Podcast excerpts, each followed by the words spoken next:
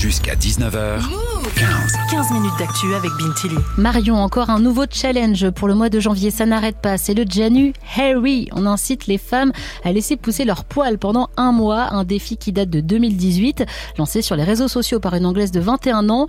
Objectif, lutter contre les injonctions faites aux femmes et apprendre à s'accepter naturellement.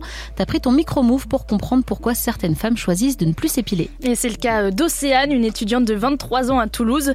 Il y a quelques mois, elle a décidé de ne plus faire de l'épilation une priorité. Disons que les jambes, je les épile très rarement. Euh, ça va plus être le maillot, des trucs comme ça et encore. J'ai surtout la flemme, j'ai pas envie de donner du temps là-dedans. Je trouve c'est un peu, enfin, je trouve que c'est une perte de temps. Si tu veux te faire une épilation complète, faut au moins te compter euh, ouais une heure. J'ai pas envie de prendre ce temps pour faire ça. Et puis c'est sans parler de la douleur aussi. Hein. Cette décision, elle l'a prise après de nombreuses conversations avec sa sœur de 27 ans, Marion, qui elle ne s'épile plus depuis 5 ans maintenant.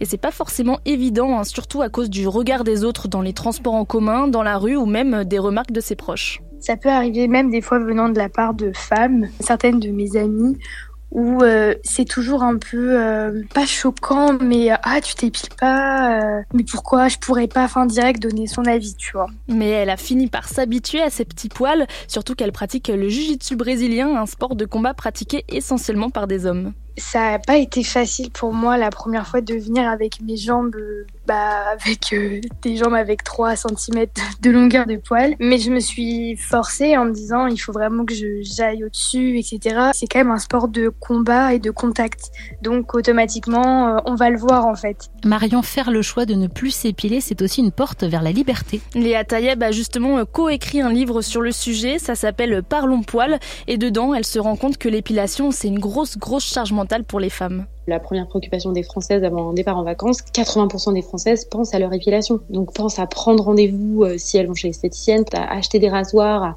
acheter des bandes de cire, une crème dépilatoire, à s'épiler trois jours avant le départ en vacances, à reprendre euh, le pot ou le rasoir euh, pendant les vacances. En tout cas, elles sont dans un calcul en permanence parce que c'est il y a une impossibilité à penser son corps avec des poils. Et cette histoire d'épilation, d'avoir des jambes impeccables, pareil pour les aisselles ou le maillot, on nous bassine avec depuis quasiment l'école primaire. Nous, depuis qu'on est petite, dès la cour de récréation, on sait que la petite fille qui a un peu plus de poils que la moyenne, elle va être discriminée, qu'elle va être moquée, qu'on va la pointer du doigt, qu'on va l'insulter de Chewbacca, d'orang-outan. Ensuite, on se familiarise aux magazines féminins et dans les magazines féminins, on nous rappelle que surtout, si vous avez des poils, vous êtes condamné à rester chez vous à l'intérieur et vous n'avez pas le droit de montrer votre corps et encore moins de votre pilosité. Il faut en avoir honte. En fait, Marion, s'épiler, c'est une construction sociale? Oui, on nous apprend euh, dès le plus jeune âge à avoir une peau toute lisse, toute douce. Et ça, euh, c'est le fruit de notre société patriarcale, explique euh, Milena Younes Linar. Elle est sociologue indépendante et travaille sur le rôle social de l'épilation ça participe à la construction de bons corps pour les filles, pour avoir un bon corps désirable dans l'hétérosexualité. Pour rentrer sur le marché de l'hétérosexualité, il faut s'épiler, il faut avoir ce type de corps. Et c'est pas toujours facile de s'en rendre compte qu'on est victime des injonctions de la société. Parfois, on a l'impression qu'on s'épile pour nous-mêmes parce qu'on se préfère sans poils. Pourtant, euh, de base, je rappelle que femmes et hommes naissent avec des poils, mais la société nous fait bien comprendre que nous, les femmes, on est mieux épilées.